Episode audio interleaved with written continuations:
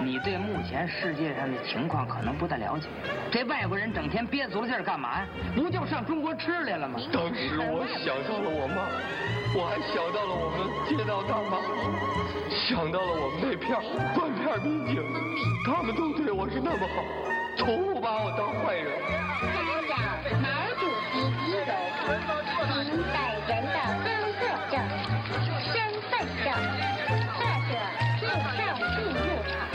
闲板电台，活着不能太正经。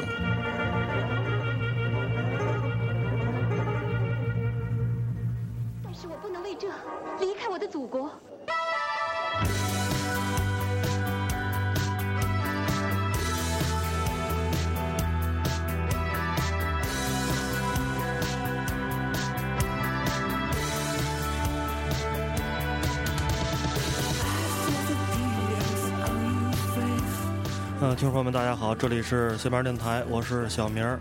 然后呢，今天那个头破跟那个曹睿都不在，今天是大年初四啊。然后他们都那个是有女朋友的人，都都各自回他们的那个那个自己亲家了。但是我找来了几位好朋友啊，都是这些人都是只有过年才有机会回天津的几个朋友，都是 friend from big city 大城市来的朋友，分别是那个石头姐姐啊，石头姐姐。大家好，我又来啦！呃，然后还有那个张扬是吧？嗯，小小六，小六，小六杨啊，然后是也是原来我那个算是电影同学，电电影学院同学，对，对也是好朋友，一直在北京工作。对我们同学，嗯，大家好。嗯哎，你们俩说话都大点声儿啊，嗯。然后还有小宝，一直是那个一直没没做过做陈升那期，做做过，对，小宝也也在也现在也在北京上班了。我刚去嗯北京，大家好。嗯你们声音都太小了，这这跟我这音量像的啊。行，那咱这期聊的话题呢是那个，因为这这几个人都在北京上班嘛，是吧？所以，呃，可能这个接触的人会相对比天津更多一些，然后工作生活的环境，呃，也都更复杂一些，更复杂一些，每天面临的问题也更多一些，所以请他们聊过来，来聊聊，来来看看有什么可说的。就身边的朋友啊、同事啊、生活啊什么的。对对对，然后我觉得咱一开始先说这个话题，因为我觉得这也是很多，就因为这这这这几天也是过年嘛，过年大家就是说很多人都是在北京、上海、就北上广这种一线城市里上班儿，然后只有过年才有机会回家，是吧哈？然后我想先听听你们都各自说说，因为我也在北京上班，我自己也会可以说说，就是说当时为什么，就是什么原因选择了去去北京，就是说不在家乡上班，嗯。那得先从在北京待时间最长的人开始说吧。我是吗？那当然是你了。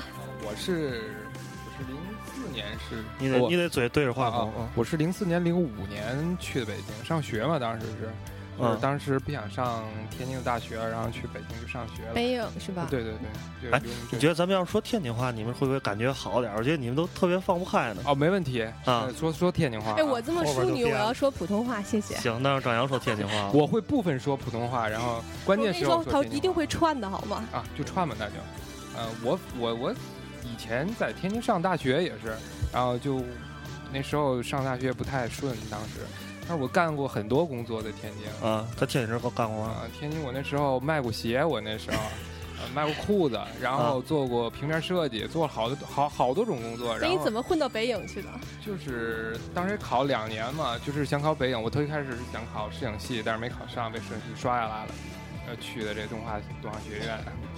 摄影摄影系是本科对吧？没呃没有专科对吧？不不，我们是都是专升本，嗯、都是专升本。我我们两个是通过刘明哲认识的。对，嗯，对我们那个认识的这个场面也特别富有戏剧化，对吧？是吧？你就这这事儿就别说了吧。我也觉得是，对就人生各种喋血，对对，这算是比较喋血的一个经历。特别喋血。但是我跟那个明哲不太一样啊，啊我我我是我是特别喜欢北京，啊，就是当然天津我也很喜欢啊，啊就是时间长了，我待了北京十年了，大概有，就特别习惯北京的生活，有时回天津也也挺好，但是时间长了可能就有时候不太适应，还是嗯嗯。就吃饭啊来说，天津来说还是比北京好吃很多啊。嗯就是你习惯了吗？那口味？对对对，嗯，但是可是其实我我我在北京吃，我还我还我在北京吃比较习惯，因为我觉得北京是一个能吃着各种东西的对对对我觉得是个地方。但包容的一个地但方。北京到有早点啊天津，对，嗯，也有啊。我那阵儿我说，起天津早点，所以说起早点来，我觉得就可以说半集了。你接着说吧。嗯但是那那阵儿我你们你们现在都住哪儿？大概都住哪个区域都？我住在那个大管庄帝国，我住在遥远的大兴帝国，然后我就现在住潘家园儿，呃，就你还在四环内是吧？对对对，这俩人都你们俩都四环外是吧？哈，对，我们都五环。都六环了。嗯，太遥了。嗯，那我我当时住二环内，我我住东四。那那边也没有什么早点啊。有啊，就那个，呃，那边是那个叫仁义小剧场嘛，然后再往美术馆那边走，有一条小胡同儿，那条小胡同儿里边好多卖早点的，早晨的卤煮什么那个豆腐脑儿早上起来你就吃卤煮是吧？对啊，早上起来吃卤煮啊，行吧，你，太膻了你。豆腐脑儿那叫骚，不叫膻，太卤膻了是羊汤。就是卤。然后接着说，然后那个我是因为，嗯、我我毕业以后也是一直在那个天津工作，然后就是因为我一直做的都是那个媒体啊、娱乐，就是这这类的东西，然后我是觉得北京的机会多一些，所以后来就去了北京了。嗯我现在也是一直在做一些，就是我现在做的应该是新兴行业吧，就是网络电视机顶盒这类的，啊，嗯，就这样。哎，这小宝呢？我呢就是之前我跟那个嗯小明儿，咱俩是一个一个公司嗯对，然后我因为都是广告，但是天津的广告基本上就局限在这个地产行业呀、对对汽车行业嗯这这些东西上。嗯做长了的话，它没有意思。这这东西要是说的话，就就展开是另一个话题了。嗯然后觉得到北京之后，我现在做没事儿，我觉得这个话题咱也可以聊，他们俩还挺有发言权的。对就我觉得，因对，我也为做过广告，因为现在因为现在你们咱们其实可能除了我，你们都算是媒体人，是其实实际上对吧？不算是新呃石榴石榴肯定算，嗯，他也算啊，这对对对吧？大大媒体，不，您这样说，这叫新兴媒体，叫互互联网媒体、互联网娱乐等等的。我觉得你们可以先，你们可以说说那个，你们都供职于什么什么什么什么公司或者什么机构？因为他他值得说，我们的公司又没有名气，让他有名从名。先先从我说合适吗？说，说吧，我就在一个这个比较文艺网站，文艺网站比较富有争议的两个字啊，对对对就是页面是绿色不说了，大家也知道对应该啊。对对 你我他都上过，对对对男青年的聚集可以炒菜的一种调料。是吧？是，呃，还行吧，但是就是一个很偶然机会来到这个这个调料网，调料网 啊。然后那叫嘛那个叫嘛利民二厂，呃，怎么说呢？当时来来的时候，我们这个这个这个这公司吧，人挺少的。其实现在人特别多了，现在已经都同事也都不太认识了。嗯，反正和以前的那种调性也不太一样了，氛围也不太一样啊。对对对对对。但是现在从这个从他这个网站，现在跟以前的那个感觉也不一样了。就是最早那个是对这网站石榴，你得是零五零六年注册的吧？啊，对，我是最早。我也是我也是第一批用户嗯，我也是我那我那这正呃零六年就注册了。它很正常，它你走的那个路就是这样。你从以前就纯文艺，现在你肯定要走到怎么盈利啊，然后这样这样一条路。嗯，对，人也越多了，事儿也多，反正嗯跟开始不一样，但是还是很喜欢这个平台嘛。这平台毕竟全全全中国现在这种平台还很少，嗯独，一份儿，谢的粑粑读一份儿对对对，嗯你你缺了它，有时候还真不方便，但是太上的太多也不好，我觉得，嗯嗯是吧？嗯，我觉得就是现在像像利民这个厂这这网站对吧？啊，它肯定你那个后来用户多了之后，它它话题什么的都会稀释进来，就不会嗯有一上来大家那种觉得这网站这么纯那个纯粹。但不是，现在信息量太大了，对对大家能得到信息的机会和途径太多了。嗯嗯，那我们接着说吧。嗯，接着说点别的。对对对，我觉然后得你先说，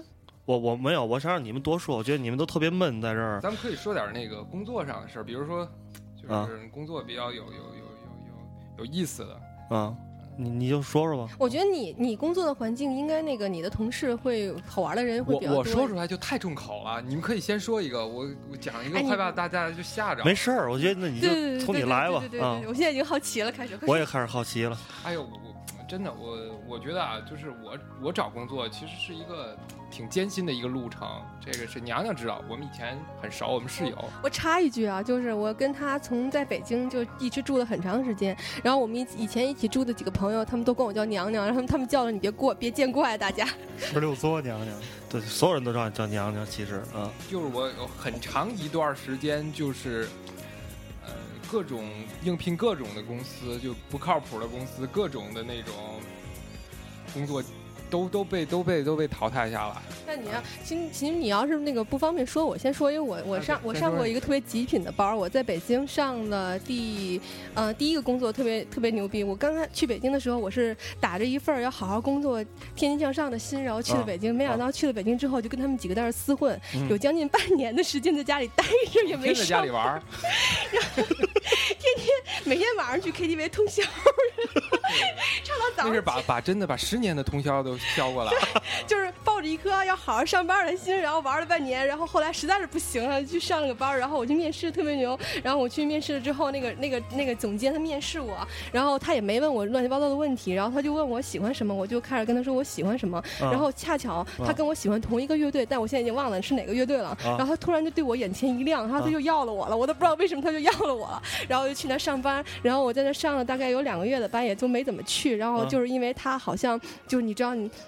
不知道为什么，然后他就对我怀着一颗包容的心，然后我就一直，反正就一直晃到后后来，然后再后来的话，我就觉得实在是晃不下去了。本来那个工作我也不喜欢，后来，嗯，因为生活所迫，我又不好，不得不找了另外一个工作。然后那个工作是我人生中遇到过最极品的一个工作，那个老板特别牛逼，就是他。每天就是把所有的人当做就一个一个女的当成十个女的在用，嗯然后而且就是他有一些奇奇怪怪的规矩，比如说他经常会给我们组织一些拓展，就他让我们去滑雪去。但是你知道，转前一天晚上我干了一通宵的活儿，啊我已经睡觉时都早上起来五六点钟了，他跟我打早上起来八点给我打电话让我跟他去南山滑雪，啊我说我去不了了。啊然后于是他就特别不高兴的挂了我的电话，转天开。早上起来特意为我开了会，说因为我不遵守公司的纪律要把我开除，啊然后就是因为我没有陪他滑雪，所以他就把我开除。然后我当时就惊了，然后我开我在会上跟他大吵起来，然后后来他就就是妥协了嘛，然后啊他就中午就会请我们吃饭什么的，就是啊他是那种特别我见过人生最极品的老板，比如说你你跟一堆同事一块儿吃饭，老板啊请吃饭的话，你不是要一人点个菜嘛，对不对？然后老板肯定会先点嘛，然后他每次都点这这个菜单里最便宜的一道菜啊，就是你当你点了这道菜以后，你觉得旁边那个人还会好意思点别的吗？然后大家一圈儿点了各种素菜，而都是凉菜，没有人能吃饱。然后到了我这儿，我就完全不理那套，我就开始噼里啪啦点各种各样的肉菜，然后他就啊特别特别恨我。然后后来他就特别，我人生特别怕的一件事儿就是蒜，然后他每天都吃各种各样的蒜，然后把我叫到办公室跟我聊天，然后我每天都想抽他。哎，你是你是你是不吃蒜，还是受不了那味儿？就还是嗯就是受不了那个味儿，啊然后反正就是他就是。就是你没见过怎么哦对，还有一个更别写的事儿，有一次就是我们去开会去，我们做了一个活动，然后开会之后就是活动结束，你不要走嘛，啊然后我们坐在他的车里，然后后边有两个这种老同事，就我一个新员工，然后我坐在旁边，后边两个老同事，然后车出停车场的时候，啊他突然间就开始四处摸他的兜，说：“哎呀，你们谁能借我五十块钱交停车费？”然后那两个同事就对视一眼，就跟他说：“说老板，我们俩的包放在后备箱里了，我们没有。”肯定都了解他的行径啊。啊然后我就傻不拉几的看着我，我说。那我可能有，然后我就我 就我就把钱包摸出来，掏出五十块钱给他，说啊好，回头回头还给你。然后从此以后他再也不提这件事儿，他就天天干这种事儿，或者他把带我们去见客户，比如说我们我们那时客户有百度嘛，他跟百度的那些经理去吃饭去，然后他把我一个人放在桌放在桌子上，就跟我说，哎，我有点事儿先走了，他给我啊。留了二百块钱，啊。跟我说请一桌子人吃饭，然后他就跑了，啊。就天天干这种事儿，啊。就是跟我觉得 遇见过最极品的人。那那那这个这个经历跟我在北京那个就我那广告公司那 f o 广告公司里，我那个我那老板差不多，他他一台湾人，你知道吗？然后那费那个我跟你说真的，这台湾人，啊你先说，你先说。啊，我操我。打着我一开始其实对台湾人印象还挺好的，你知道吗？就是因为看好多台湾电影，听好多台湾歌什么，觉得觉得哎，台湾人都挺文艺的。我操！我自打就见了我这这个台湾老板之后，我对台湾人的这个那个印象真的就就一百八十度大转弯，你知道吗？就我操，那个我们那阵儿我们上班那地儿那阵儿叫什么叫什么地儿？那叫啊耐克，啊对呃对叫光明是吗？不是不是叫那个职业腾讯叫啊叫叫什么名？那那他们呃金宝街啊，金宝。对金宝 高端大气上档次的地方。对对的的金宝街，那金宝街啊，那块吃饭就没有没有便太便宜的地儿，你知道吧？然后那个就是我们那我们公司离我们公司最近的，最近的能上台面的一个地儿叫那个叫汤臣小厨，啊，那个那个还知道吧可以，我知道是一个是是是一上海菜是什么？不是是是，我觉得是粤菜啊，应该算是。啊你就说吧。啊，然后他就那个，呃，那想那时候啊，每天每次跟我们去那儿吃饭，知道吧？因为我们后来就吃了，我大概跟他吃了有一个月之后，我就不想跟他吃饭了，因为我那时候在那公司一个月挣四千块钱，我要是天天跟他吃饭的话，我就是根本一个月吃饭的钱都不够，因为那地儿是人均消费在一百左右，就是到那儿去那儿，比如说一人就点一个菜，然后要碗要碗饭，再要汤，就就这个价钱。然后他他的工资我我算一下，最少是我的五倍到十倍，是是这样一个价格价目。然后他每天，但是他他他无聊啊，因为他每天没有人跟他吃饭，所以他只能就跟跟我们他自己他他一个人叫我们几个员工吃饭，去那儿跟我们 AA 制，啊。太极品了。对，然后如果他如果他我们不跟他吃的话，我们就会门口要一外卖，或者是去一个便宜地儿，人均也就是五十块钱一大关吧，一般就二三十块钱要一个份儿饭啊，盖饭那那种，就中午嘛，就就大家伙儿就无所谓。然后到那那个时候，他每天在那吃饭的时候，他就说：“你们最近好好干，那你那你们你们最近一定要好好做，然后过这个时期。”你知道吗？你知道吗？对，我跟我跟你我跟你们讲，过这个忙的时期，然后我我好好请你们来这里边吃一顿，知道咱们咱们好好吃。那天那天那天的时候，我来请。知道吗？然后，然后我们终于熬到，我每天就宾他，因为是这样的，我们那公司啊，每个每个季度，知道吧？有那个员工的那个，就是他不是一个，我们是一个 team 嘛，是吧？一个 team，然后他有那个就是团建基金，嗯，这个公司是给呃公司是给报销的，其实那个大概预算每每个季度是五千到一万块钱，然后就是让你们这个组的这个老板，然后负责请你们吃饭，啊、吃完之后。你拿着票，公司给你报，然后他那个钱，他其实都自己天天是吃了，还是挥霍了，还是怎么样了，就根本从来没有请过我们请过我们吃饭。然后他那个这个事儿，其实我们都知道，但是他每天就跟我们在那儿装逼，说这意思好像就我请你们吃饭是掏我自己的腰包，然后我就特别够意思，我请你们吃饭就我特别好是吧？然后终于我们等到那天跟他一起去吃饭了，我吃饭的时候，然后就是哎。那时候就刚才跟你说那意思一样，点菜就是然后他他先点，你知道吗？然后就他就点了一个极其便宜的菜，我到现在都记那菜是什么菜，叫那个爆汁儿呃砂锅豆腐还有爆汁儿不错了，啊。吗然后那个那因为那个地儿挺挺挺高档次还可以吧，然后那个那个菜是四十八块钱，然后我们就可着他这点，最后那顿饭一共花了三百块钱啊，然后他最后还掏三百多块钱，他把三百掏了，然后还找别人要了个零头。我以前有一个公司，那个我们那个总监更牛逼，他就是比如说过年的时候，哪个老板不都请员工吃饭嘛，对不对？我们也有团建基金，然后我们从来没见过，就他他你们老板还会请你们，哪怕是便宜点。但我认以前遇见那个老板，他就是这个这个领导，他就会把那团建基金默默的 A 到自己的包里，他就不会跟你说，嗯就你都你你知道这笔钱存在，但你从来没有吃过他一分钱，嗯他连根冰棍都没请过我们。你知道他过年的干嘛吗？比如说你过年的话，老板会请你吃饭什么的。他过年的时候特别牛逼，大年三十儿给我们发一封电子贺卡，祝我们新年快乐。这还就是音乐的，特别牛逼，我都不知道回还是不回。我我也同样经历啊，就是也是富卫公司，富卫公司非常相信这台湾人，啊，对嗯，他们我也发现，为什么？尤其广告公司、公关公司嗯特别相信台湾人，不知道为什么。他们就是坐的位置很高，其实他们不用做很多事情，嗯呃，但是很信他们。我们当时也是一个就是创意总监那种级别的，啊，他是他那个英文名字特别牛逼，我觉得。啊啊。他叫努努，混到露。露，就是他们哎，就我们正做活了，就是哎努努来了，努努来。了，所有这个设计师都都惊了，你知道吗？连连连连连连那个就就做做做创意、做文案都就就马上就就不一样了那种。啊，那那那种态度，我我我就讲一个事儿啊，就是说我们那个时候，呃，我觉得他那个上班时间呢特别不好，我觉得就是你比如说，呃，每每你正常来的时候，可能晚呃白天是十点十一点来上班，对对对对广告公司晚一点对吧？嗯然后其实。嗯，我觉得就像我们做设计的啊，我当时就我们公司别的公司我不知道啊，其实刚来的时候前五个小时六个小时没事儿做，对，就是你到了快下班六七点，像我们那种创意总监他才过来，啊，我们之前在那儿打台球嘛，对吧下午一直就真正工作时间是晚上，嗯我就特别痛恨这种工作方式。他过来了，他其实一天就休息很好了，已经。啊对对他泡一杯咖啡，嗯买杯星巴克过来了。那个小张啊，咱们把这个案子捋一遍吧。他啊当时精神焕发，可以说啊对对对，没错特别抖擞。啊，但是你要跟他整个要加到可能十一点、十二点，嗯还是这这样子。而且我觉得他有的时候像像晚上吃饭这个也也也也挺干嘛的，也挺有意思的。他说那个今天大家都很辛苦了，请大家吃个日料。他特别喜欢请日料啊。啊，然后但是请你去日料，你知道什么地方吗？就是味千拉面。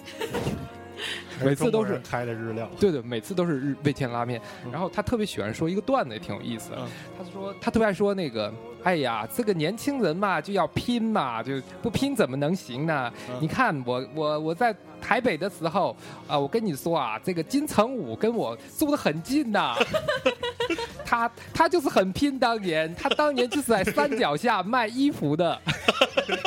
他现在做成这个样子，还不是拼出来的？你们年轻都要拼，不要加一点班，就要很啰嗦的说很多东西，就这样子。啊，真的是我，我觉得啊，对台湾人其实感觉很好的，但是在广告公司里，啊我觉得整个都把我整个就扭曲了。哎，啊小杨，你还记得那个，嗯就是那个广告公司里有一个职位叫流程，流程怎么怎么流程非常牛逼。流程怎么说那个单词叫什么来着？对对，我忘了，当时就是啊哎怎么说？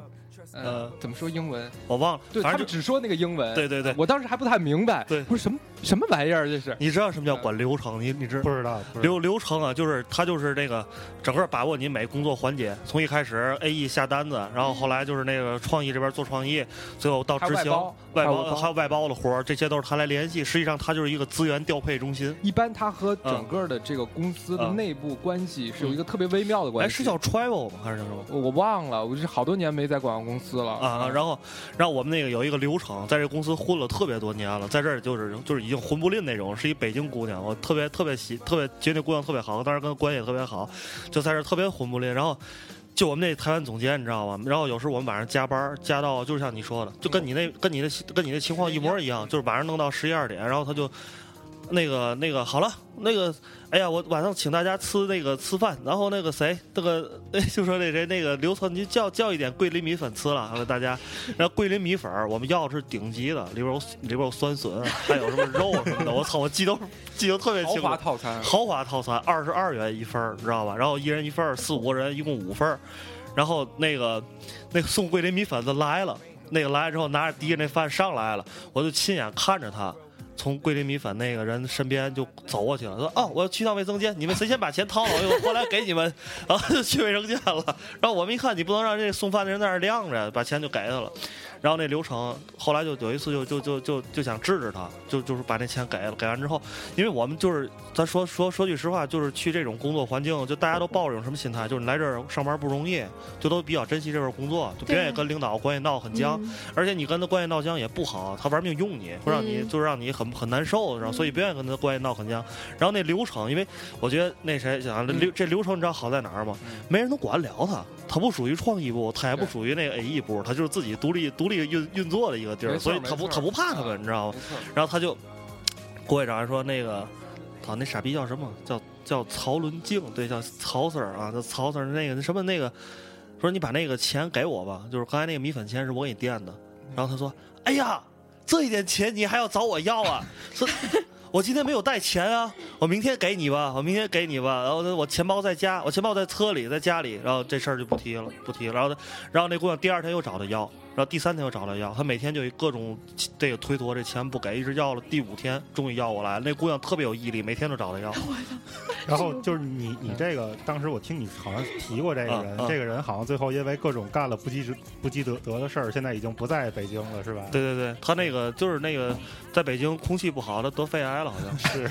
那个说流程，我也想起一件事儿啊，嗯挺有意思的，也是我们也是我们公司那个 follow，、嗯然后他特别有意思，他就是跟公司内部高层关系非常好，就是那种亲戚那种关系，他做了很多年了，就是他其其实流程是一个就是灰色收入非常高的这么一个，对对对，没错。嗯呃，这些都刨开啊，我就讲一件事儿特有意思。当时我们有一个案子，这案子好像是红伊尔克是什么，反正一特别山寨的一个嗯案子。嗯然后，但是他要他提出的需求是什么呢？他要做一个像地图一样这么大的一个东西，然后特别庞大，然后需要嗯、需要的呃有那种像那种《清明上河图》那种东西。呃，当时就是各种设计师都没法满足他的这种需求，然后？就特别着急。然后我们整个这个团队就想了，因为请了好多画家，就是包括是在职的和不在职的这种专门专门这种艺术家都画不了这种东西，然后就没办法，只能找这种就是流程的这种资源。当时我们流程特别牛逼，我当时这件事儿我就我就特别佩服他。拜倒在他的这石榴裙下了。他就是从直接从那个琉璃厂请了一个七十多岁老头儿到我们公司，啊那老头儿画特别好，就啊七十多岁白胡子老爷爷在我们公司用了两小时就画了一个让客户特别满意的，就像那种地图一样的那种特别庞大的一个画卷。啊当时我们都傻了。啊，资源牛逼，就你你提的这个，就是我现在那个在的这个公司是做这个社社会化营销这一块然后里边儿就是现在社会化营销里边儿有一个特别火的一个职位叫媒介经理，啊啊，对，对对对。这个我了解。然后它其实这个东西就是嗯真到落就是落地的时候，平常的时候，它嗯。很多时候负责干什么呢？因为现在所谓的社会化营销，很多时候就是做微博和微信，嗯嗯。他会联联系微博和微信上的一些嗯大号，呃，联系一些段子手啊什么的。然后就是这些里边也也有一些就是我觉得挺有意思的事儿，嗯。就是比如说，首先说就是大家可能都能理解得到，就是所谓微博上的这些大号都是有价格的，没有没有价格的人，嗯嗯。就包括就是我我很早以前觉得像韩寒这种人可能是没有价格的，嗯其实他也是有价格的，啊，对。嗯。你给钱就可以弄，然后跟他们这些联联系的过程中会，会会有一些比较有意思的事儿，比如现在留几手，啊。现在在网上的这个，就是他的那个发一条广告的那个价格已经非常贵了，嗯嗯。就是就是就是贵到什么程度？就是我我跟我们同事说，比如说刘吉手有有一个女朋友，他女朋友说，嗯。那个我今天晚上想去东南亚吃龙虾。嗯。然后刘吉手就联系他那个，他们都有经纪人，啊。他们然后联系经纪人说，我他们现在好几个大号都是一个团队这么做。对，就是有那种经纪人制度，一个经纪人下面挂很很很多个大号，然后然后他说我想吃龙虾，然后说嗯那个我女朋友想吃龙虾，你赶紧给我联系一条微博，他发了这一条微博嗯就可以够他们两个晚上直接坐飞机到东南亚待一个月的那个，就就钱已经到这份儿上了，但差不多然后刘刘吉手他发的第一条那个广告微博是跟海飞丝那个实力派，就是我现在这公司的那个媒介经理，当时联系的这个人，最早的时候找的他，那个时候他还比较矜持，价格也很很便宜，不到一个 iPad mini 的价格，对嗯，但短短一年时间，它已经非常可怕了。嗯现在微博上那些大号，就是你能想出来那种，就是很耳熟能详的号，然后每一个价位都不超不小于几万块钱了。对对对对对而且他们可以植入各种各样的软文、硬文，而且能给你，而他们是个团队在做嘛，而他们那个团队可以把你所有的那些广告。可以植入的非常的巧妙，因为他们会有一些创意，然后可以让你所有的那些广告做的不是那么的生硬，然后特别好玩儿，有很高的转发量。这搁我们那个同事的话说，就是客户希望就是每一条微博叫条条带产品，就是啊他不希望一些可能你光看着有有意思，然后发出来最后没有用，但就是这么回事儿。但你说你发那些特别广告的，又没有人看。行，咱听首歌休息一下啊。五十米深蓝，那陈升也是讲上班压力的，那好吧大伙可以听听。嗯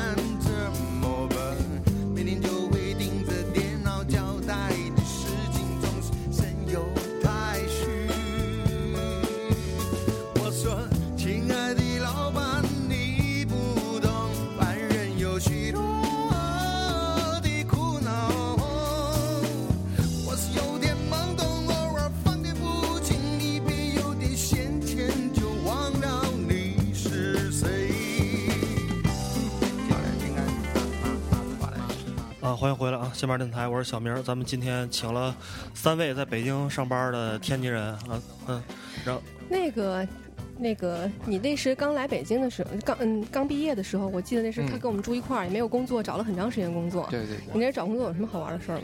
我啊，这还我找工作这路程太艰辛了，简直！我我当时一年时间，你知道哈、当时就住在我家的嗯客厅里。对住在客厅里，我当时大大概有面试了二十多份工作，这找工作找疯了，没收入是吧？对，没有收入，完全没收入。嗯，白吃白喝混在我家，吗？那阵儿不是石榴，就真的是石榴对我形成巨大的庇护。恩重如山什么的，是吧？？嗯，我我我我那时候找工作真的是很多，我就讲一件事儿啊，就挺挺干嘛的，其实挺重口的啊，你们就就接接受度强一点儿。嗯，我当时就是真是太想找工作了，我当 就是我们可以体会到你这个迫切的意愿。对对对，就你知不知道你应聘了二十多份工作都失败，因为我那时候什么都不会，嗯就是。那种心情，我当时特别想做编辑，啊你知道吗？就特别想进纸媒，觉得你那个你纸媒太神圣了我觉。得是 去，这有难度。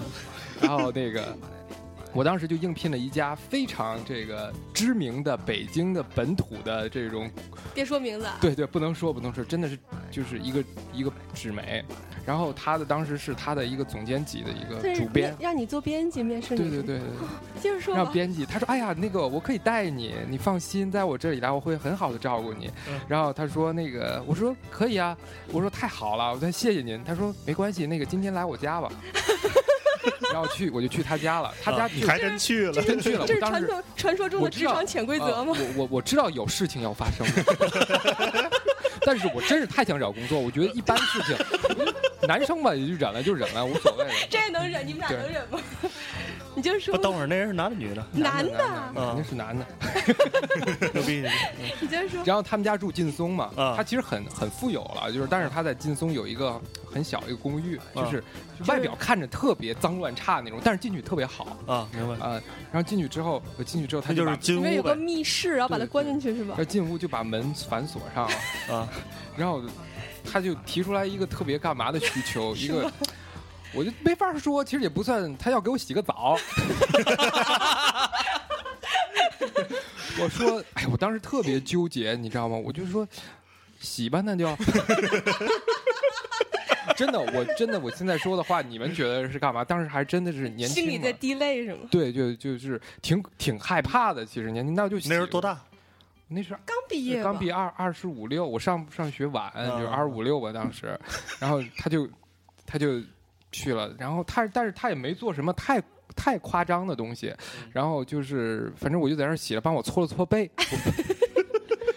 然后，然后，打奶了哎，我觉得，哎，我觉得，哎，洗完澡就就可以了吧？啊真的啊，我现在说的是百分之二，绝对没做任何这个别的这种工工作。然后，然后他说，洗完了就，他说你，我说你把衣服给我，他说不用了。那时候干嘛？那个你就这么穿着吧。我说别呀，我说怪冷的，然后就把衣服穿上了。他、啊呃，其实他还是挺，我觉得挺文明的。然后他说：“我给你跳个舞吧。” 就要求让我跳个舞，我会蹦个迪呢。我说那就跳吧，那就。然后他就把他们家那个音箱开开了，那音箱超超屌的，我跟你说，真的，我从小到大没见过比你们家音箱强多了，我真是就就是那种。就我都说不上名字来的，那种那种北欧的那种、嗯那种音箱，然后他打开了，放了一首特别牛逼的歌，就是放那种圆舞曲，你知道吗？哦就就差我他给你，他下面就开开始给你穿鸵毛鸵鸟毛的裙子了？不是不是不是，他就是当时要说那个。咱们俩跳个舞吧，然后就跟我跳了一支舞。我他是他跳那种慢三慢四，还是广场上跳的那种。对对，差不多吧。老年人，他年纪挺大，四十多岁了，我就就配合他跳吧。我说跳半截儿，我说别跳这种舞了。然后那个说你能不能跳点儿快节奏啊？然后他特别牛逼，然后拿一张黑胶，真的是黑胶，就放进去了，是阿巴的。然后就就这样就跳了一会儿，然后就干嘛？他们我觉得行了吧？我说就咱们就差不多了啊。他说啊，可以了。他说那个你过两天就来吧。他说面试通过了啊，面试通过了。他说，但是他说还有一个啊，他是说那个他就把钥匙给我了，就把这他突然就拿了一把钥匙给我。他说这个房子以后你就在这住了，然后咱俩就在这住了，然后那个每天上班我可以送你。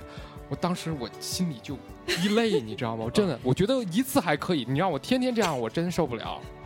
天天有人给你对跳舞，，然后特别牛逼，然后我就赶想就赶快撤，就是说真的撤。我知道这工作可能不行了，嗯但他门反锁，我当时有点害怕的。嗯，然后我说我得赶快走，我说家里面，嗯、一会儿我二姑什么还来什么的，就各种、嗯各种编各种瞎话吧。嗯然后他说行吧，那走，他还挺不情愿，他还想让我留跟他住一晚什么的。嗯然后他就当时特别牛逼，他说，嗯，我送你家东西吧。嗯然后他就从从那个他的抽屉里拿出了一管钢笔，嗯，是那种 派克金笔，嗯然后给我了。你把尖儿拿走，没有没有，就就是用过很旧的，也不值钱那种派克笔，嗯然后给我了。他说这个对，他说这个作为是咱俩的一个纪念。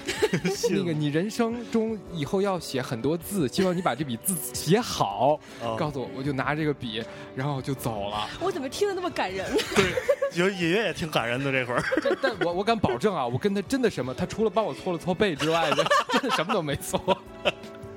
真的是一个老同志是吧？老同志，真是老老老同志，老同志。哎，这个故事真的太好了，简直拉着拉开了我们今天第一个高潮。我只有这种自爆才能拉出高潮。没有高潮，没有高潮，是什么都没做就就走了。一会儿一会儿嗯一会儿还会有更劲爆的。接不下去了。没法聊了。那个你们平时就是，反正我现在是回家就差不多两三星期回一次家，你们平时都两两三个星期你就回来一次。对啊啊，我是爱家的人，跟你们不一样。基本上一年吧，除了十一、呃过年、五一，基本很少回家。嗯嗯，那你们有没有回不来的时候啊？嗯，因为我特殊的这种身份嘛，就是多一事不如少一事。啊，就是过年的时候。对对对，过年有没有跟你逼婚什么的？当然很多了啊，就每年都会遇到这种问题，我们有那个过年逼婚攻略，就各种作答。啊。你怎么作答的？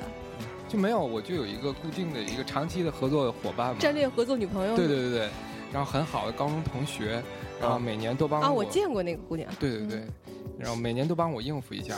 嗯哎，怎么又跑到我这儿来了？不是，他是他那个你那个战略合作伙伴在天津，在北京，北京北京就每年跟你啊，他也是天津人，他是一个艺术家，啊嗯，在天津他家里也是天津，我们高中同学嘛。啊，明白明嗯白啊，他就是艺术家嘛，他就看这些事看得很淡。你要找普通的那种女孩儿，嗯，就是他们顾忌还蛮多的，其实，嗯，然后呢？他今年跟你回来了吗？今年有点小小问题了，她找了个男朋友要，就是哎，就这个，我还得重新再找一个长期的合作伙伴我。觉得比较难哎。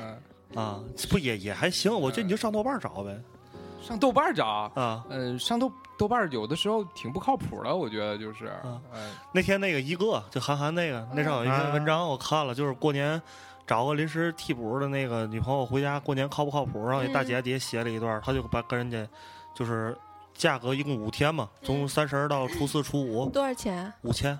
他说他可以啊他说他卖的挺贱的，然后那个，然后他跟那人回去，那人在在在南方的一个小村里，是一个他们家还有一酿酒厂，然后然后他就跟人回去了。回去完之后，他你们那他他在人家那后院抽烟，抽完烟之后把烟头随便一扔，把人那后院还给点了。我操，不是，其实其实这挺干嘛的？就是上次就我这朋友，我同学吧，去我家的时候，我妈特激动，因为嗯我妈常年看我没朋朋友，啊然后来一次，我妈就直接把我们家那个一对金镯子要给他，然后我那女朋友挺好的，啊然后就就真的是就是干嘛，都快求我妈了说不要不要，我妈才收回去。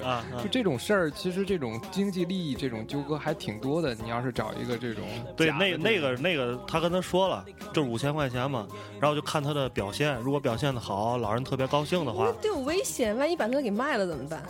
对呀、多危多危险啊！尤其特别危险女生。。嗯对对对，但是过年逼婚这种事儿，实在是你们在座除了小宝以外，不都没结婚吗？我们，嗯你们都每天怎么面对逼婚这种事儿了？不是，我现在我现在心态还挺好的，就是我妈无非就是说这个，我妈就无非说要给我介绍女朋友什么的，我就去见，就去能见就见。你还要见你你这种文艺青年还要去见吗？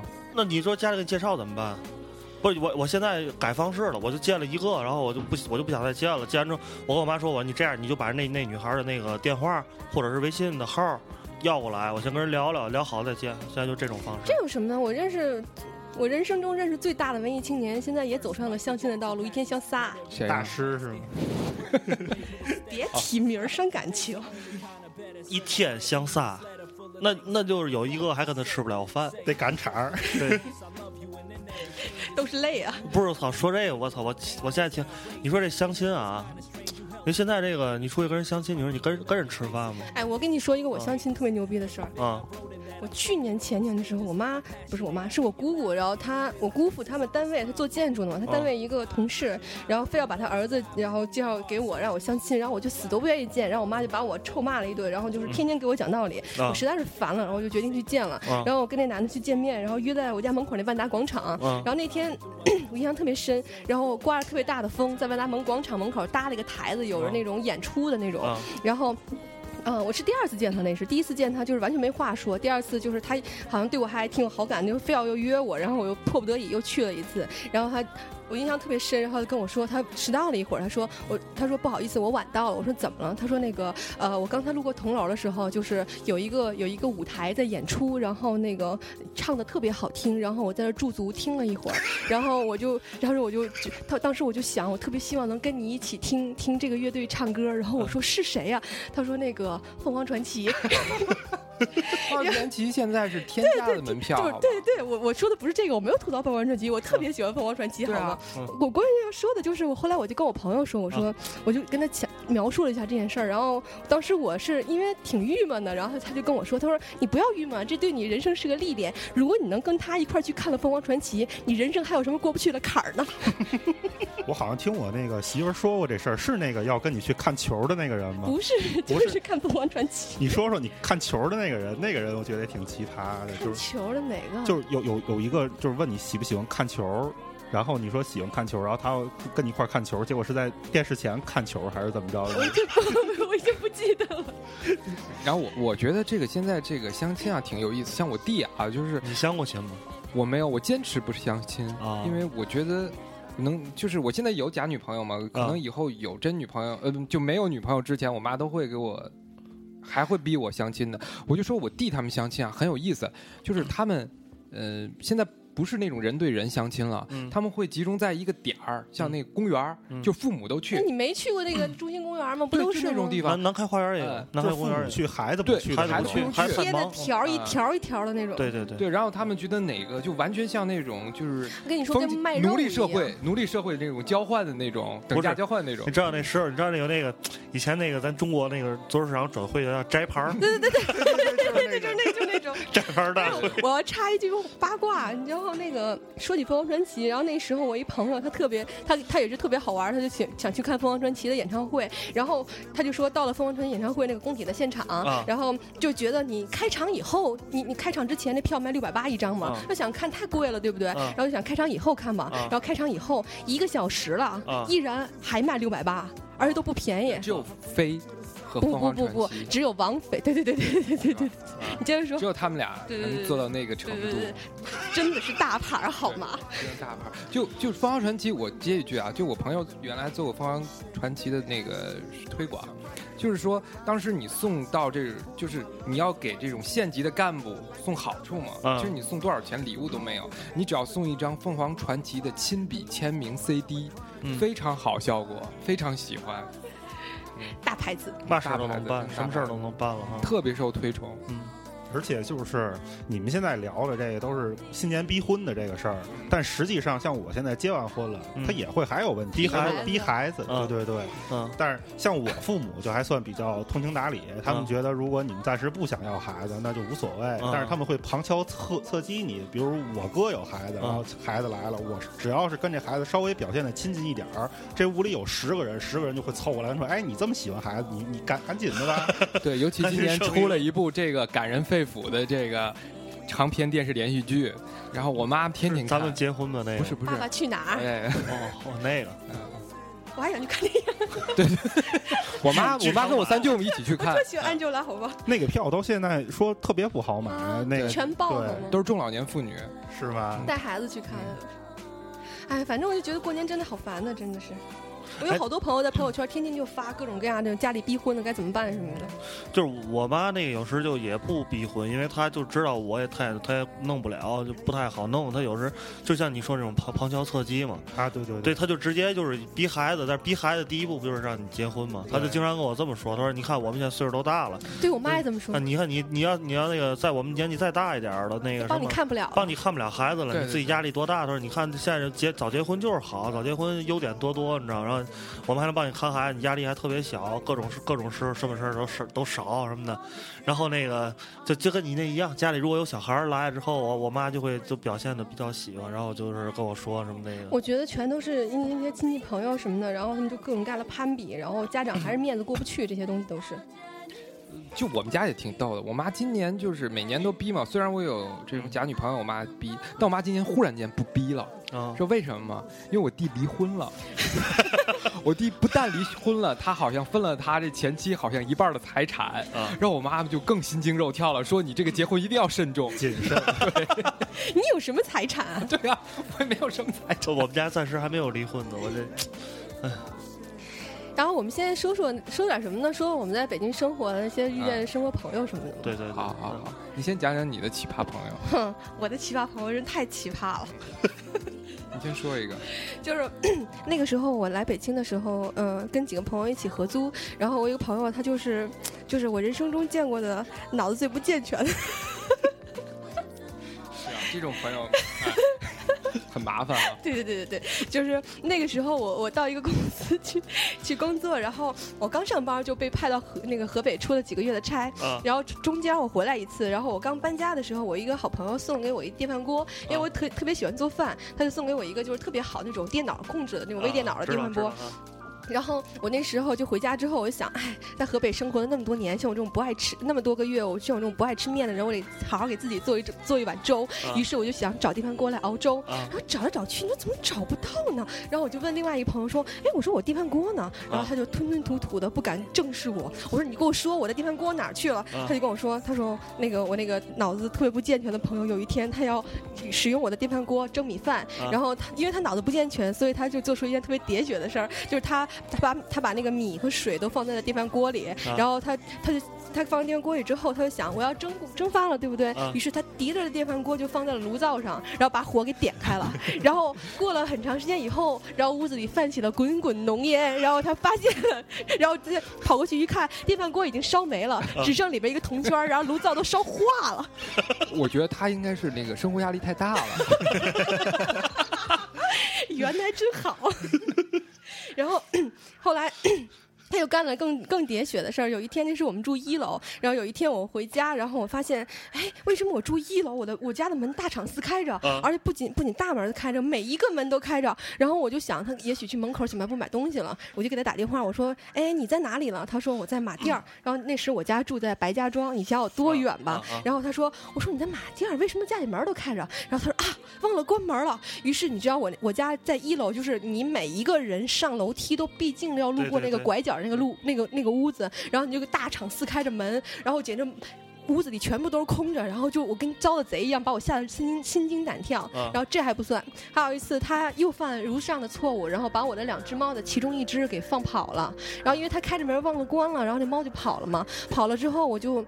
请了两天的假，哭了两天，然后终于在我家门口把猫给找回来了。当然这两天里我我也没让它好过，我差点把它给骂死了。然后后来猫找回来之后。因为那时是春天还是秋天，然后那猫就是在外面待了两天，它脏啊，啊然后它就感染了那个跳蚤。这是我一段血泪史啊！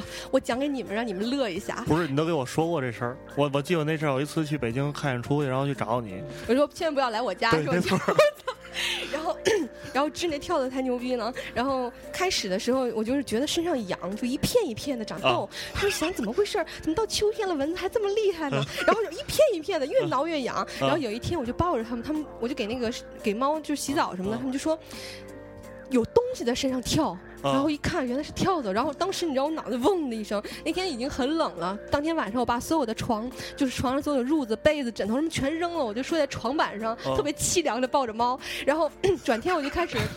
这这跳蚤嘛，然后我想，因为我的在我的人生经历中没有经历过这种事儿，我不知道该怎么办，于是我打电话给那个防疫部门，然后我国的那个，我我我国的我国的公务员组织的不是防疫部防疫部的电话也从哪儿弄着了？幺幺四打的，然后他他们的工作效率特别低。我我上午给他们打电话，他们说我们在吃午饭。嗯我我下午给他们打电话，他们说在吃下午茶。然后他们每时每刻都在休息。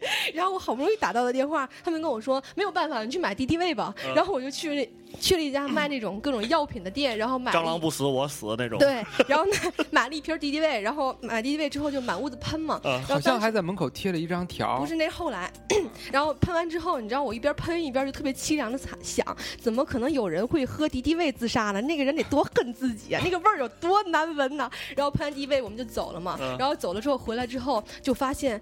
跳蚤一个没死，然后死了一屋子蟑螂，蟑螂 那蟑螂都火柴盒那么大，你知道？我就给它起名字蟑螂王爷、蟑螂公主。蟑螂福晋，然后后来还是没杀死。后来我实在没办法，就去那个超市买各种各样那种杀跳的那种喷剂，把屋子都喷。成了一个杀虫专家。真的就是每天百度，每天百度，然后。喷了一屋子，然后用艾草熏呐、然后洗啊，完全不管事儿。到后来我快绝望了，然后我就给那种除虫公司打电话，对对对，然后那除虫公司又来了几个人，然后他们拿了几个就脸盆那么大的蚊香，啊然后我就开始在我家里熏，啊那个香一点起来就跟着了火一样，滚滚浓烟呐、然后我家住一楼，我在门口贴一条说我家没着火。就这样把跳跳给熏死了。你说我这个极品朋友是不是很极品？对对对，确实很极品的哈。你认识他吗？对，不不不太了解。没事儿，主要一想到这个人今年回家他也会被逼婚什么的，就心情会好。平衡一点啊。好好逼逼他啊！歇会儿，歇会儿啊，来来首歌歇会儿。哎呀，时代的晚上吧，那既然都逼婚了啊。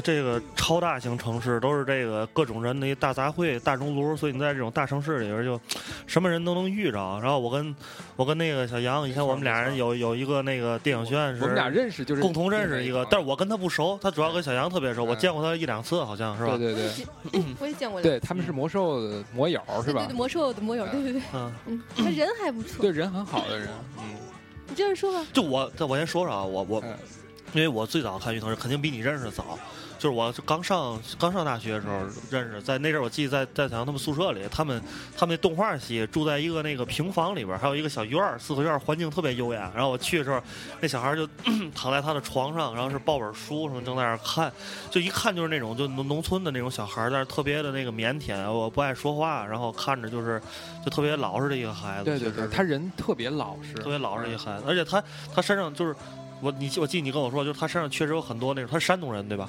对，山东人山东人。然后他他就是身上有很多那种就是那种。呃，是孔孟之乡嘛？那种那种小孩出来那那种感觉特别犟、特别轴的那种那种感觉。你说还是你说？对他就是其实。我们他外号老夫子嘛，就是真的是老夫子，就是有有点像小小宝这种气质，也是，就是一看就是那种读过书的那种。嗯然后他家里就是有两个孩子，然后呢，他特诗人。他以前我刚认识时候认识他的时候，他是一个诗人的身份，写了很很多诗，就是挺有才气的。而且他最重要的一点，他下的一手好棋，就是他棋棋下真特别好。围棋是吧？对围棋，围棋他和常浩啊是师兄弟，啊你知道常浩你知道吧？知道知道。就嗯，师兄弟嗯下的特别好，就他真的是我认识的一个就非常怎么说呢，就奇葩吧。然后我们关系就特别好的一个嗯好朋友，嗯就是他跑包括他考电影学院啊进来，他当时是想报的这个电影学院纪录片导演，嗯而且特别喜欢那个安达烈塔尔科夫斯基那种，嗯 那你就知道他是什么行人。行，知道了，你就啊直接说他奇葩的事儿吧。然后呃是这样，就是他反正也是喜欢安德烈的都是奇葩。对，奇葩奇葩。然后他毕业了嘛，就是也是上完几年学，然后他好像学的是电编专业，他那个专业不是特别好，然后找工作其实也遇见一些问题，嗯。呃，然后两次好像也是挫败了之后吧，就是实习的时候不是特别开心，嗯。然后他就忽然想想起一件事然后跟我说，他说我我我要去旅行，我要去旅行周游。好，搭这现在的意义。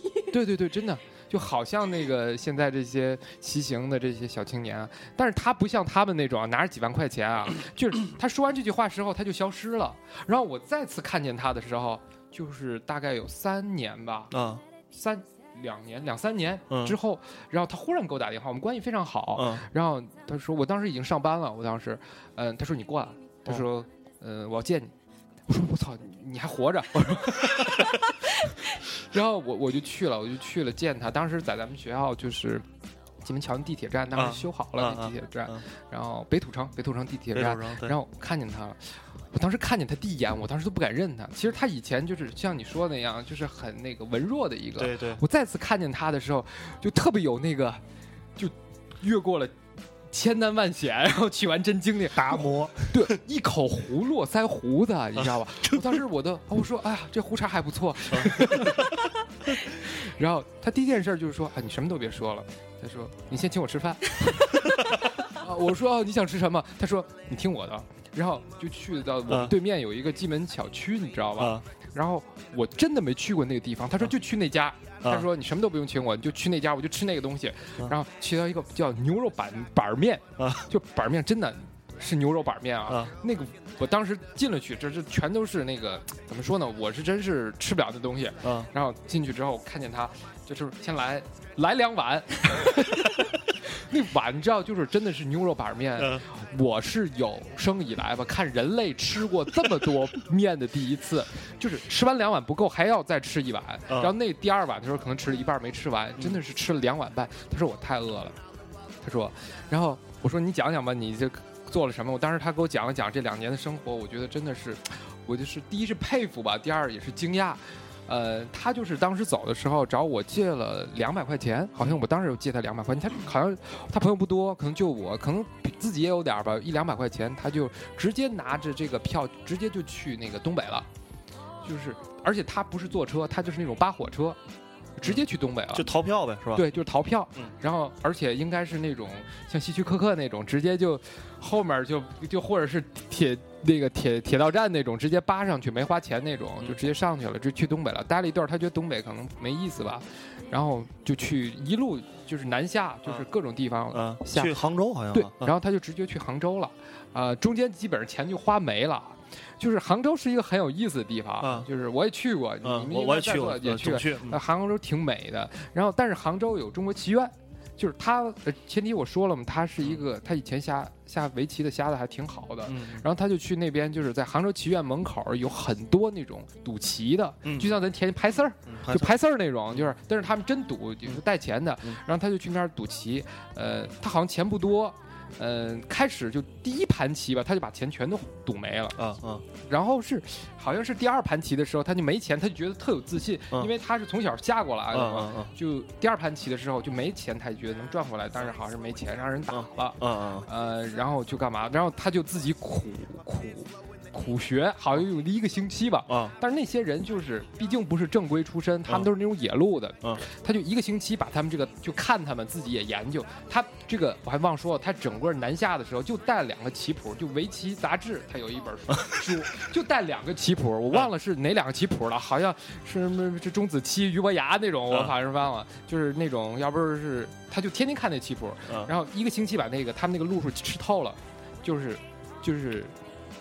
就是杀敌上千吧，啊就赢遍了他们。对，赢遍了就开始赚钱了。啊他跟我说，他最好的时候啊就是在杭州，就是吃住无忧嘛，就是一个月还能赚个五六千块钱，啊，就靠纯靠下呃。棋，对对，就是他忽然有一天，就是下了下了几个月吧，有四五个月，他觉得没意思了。他说，反正这班也都赢过来了，然后他觉得没意思，他就去。他说他去哪儿？他想去新疆新疆，新疆，嗯就新疆，新疆就没围棋了。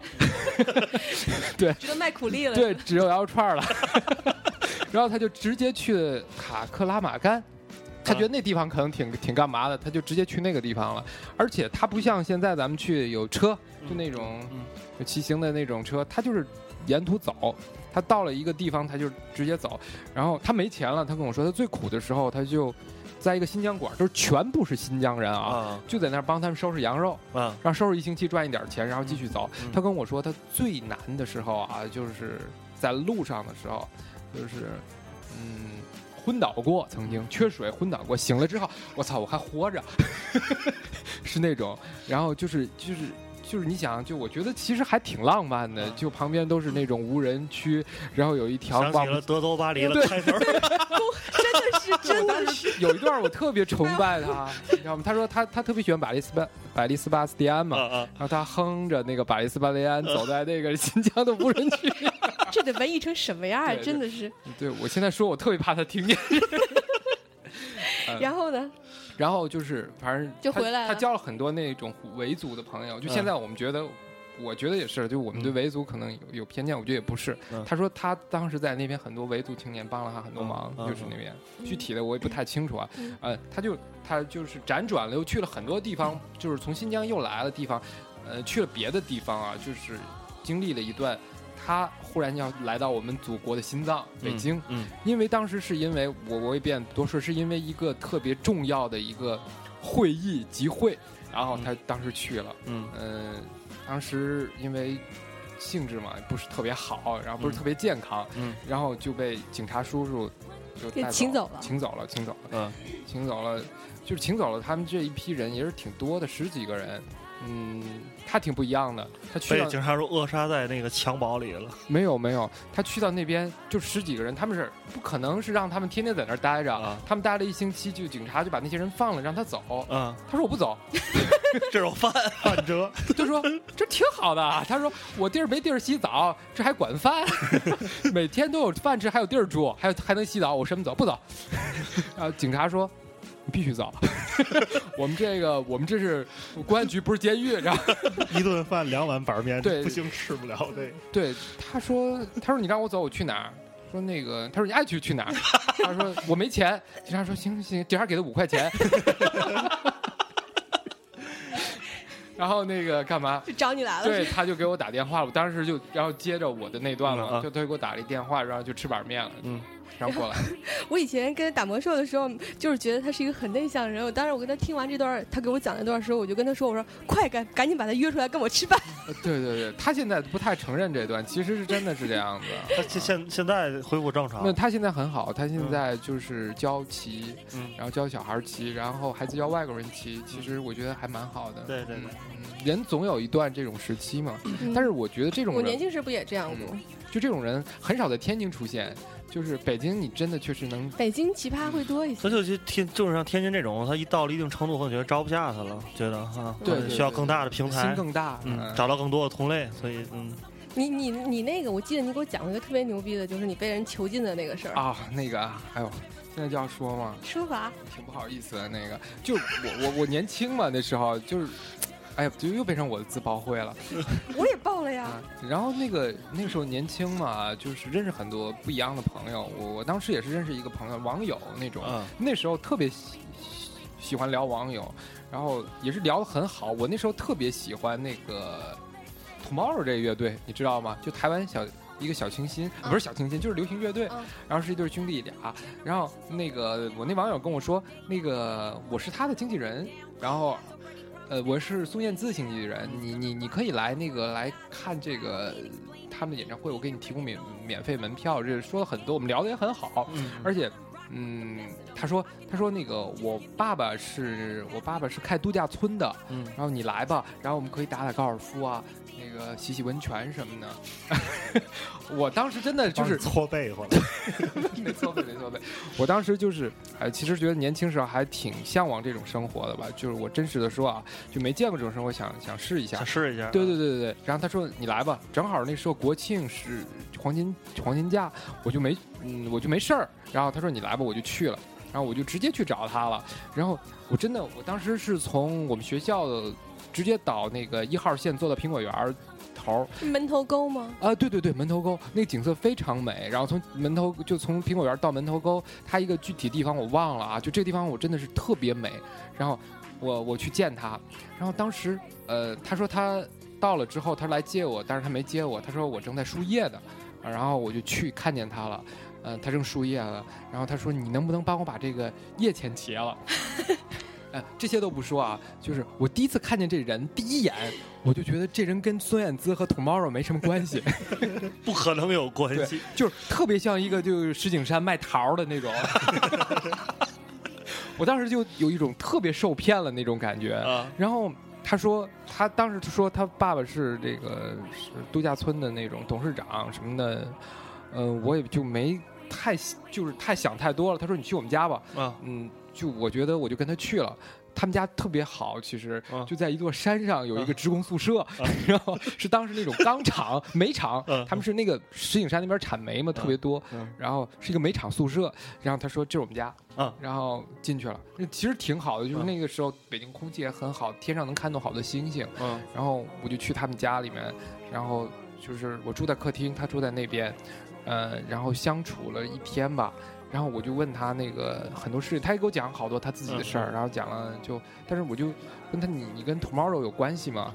啊，或者是跟孙燕姿有关系吗？他说有啊，他说我刚开完帮他们开完签名发布会啊，呃，那我说什么时候带我去看？他说那个随时什么时候都行。啊，啊，然后就他妈来了，嗯然后他妈特别就是那种特别，我觉得特别豪气的，像天津妇女一样那种北京妇女，嗯，然后进来了，然后就是那个呃直接进来就递我一根烟，啊，抽烟吧，啊啊，抽根烟，特别就是特别有那种亲和力啊，嗯，然后我就把烟接住啊，我说好嗯，嗯、待了这么两三天吧，我觉得，然后这个小孩儿，我觉得怎么说呢，真是跟天津人不太一样，就是他可能也是缺少这种关怀吧，就不想让我走，啊，就是特别想让我陪着他，时时刻刻让我陪着。但是我觉得这这个小孩儿他精神上确实有点问题，嗯，然后每天都说一些特别不一样的这种话，嗯然后就是比说比如呢？比如比如说，他说那个，他说他爸爸那个度假村，啊。说我带你去度假村嘛，打高尔夫，啊。结结果去了，其实就是一个农家院儿，然后那个基本上就是那种那个炖鱼啊那种，啊，知道。那个什么那个高尔夫球也有，就是那种。对屋子里面那种高尔夫球，你可以玩玩那种。室内那种。室内那种，然后呢？然后但但是我挺害怕的。然后他和他家里面关系特别，就搞特别僵。他总和他妈妈就特别像那种美剧，嗯就是那种家里面就是家庭暴力很严重那种。他就是和他妈关系特别不好，经常吵，而且吵得特别厉害。然后，嗯，我就特别想走，但是他当时说了，他说你不能走，你得陪我。啊，我觉得我当时也年纪小嘛，就挺害怕的，呃，我就我我又不好意思说我走，因为那地方确实人生地不熟。嗯然后我们就说出去玩儿一次，然后嗯、我们就去了石景山市里，就算市里吧。然后嗯这边，嗯。然后他说，嗯、咱们去玩这个游乐园吧。嗯，然后我们就整个就是我把所有游乐园的东西都做做，已经做做遍了，做我 做的我当时真是吐了，做那个八角鱼，那个八角鱼真的是做吐了啊，然后全就陪他全部玩过来之之后，然后我跟他说那个我说你渴吗？嗯。他说啊，我就说还行，他说我去给你买点喝的，啊呃，他说这个行，去吧。他其实看我之前看的挺紧的，啊就特别像那种美国变态电影，你知道吗啊？他就离开我不能活那种。啊然后其实两三天时间也不至于，但是当时真挺治愈。他说，呃，我说你，我说我去了，然后我就看他就是消失在，呃，消失在我视线内，我就拔腿我就跑。然后我过了十分钟，他电话就追过来，他说：“你他妈上哪儿去了？”啊他说：“你怎么这么鸡贼啊？”他说：“回来。”他说：“你跑不住我的魔掌心儿。”掌心儿，掌心儿不是魔掌心儿。他说：“我我知道你是电影学院的，你去。”我说：“你去找我吧。”我说：“我们学校一千多人呢。”他说：“我我说真的，我说我不能陪你，我说我还有家人，还有学业要。”这中心思想就是你被人骗了，然后被对对对人囚禁真的了，然后如何逃出魔掌，就像一个被拐骗的小媳妇儿一样。但是这是一个真事儿，真是真的是。我操！我觉得讲这俩事儿就是俩电影，真的。对，我也觉得一个公路片儿，然后一个社会片儿是。对，最后他还给我写了一封 email，就是说嗯好几千字那种对我那种感情，就他嗯没说就是别的感情，就是说就是很欣赏我，很依赖我那种。啊嗯，然后我也没有回他，不知道这个人现在怎么样了。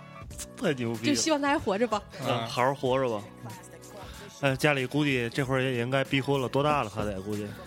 他跟我差不多吧，现在我不知道他活着不活着。嗯我能听出来，你有一个有，看来你的生命中有一个时代特别想交到好朋友。对我，我是现在也是特别渴望朋友的。牛逼！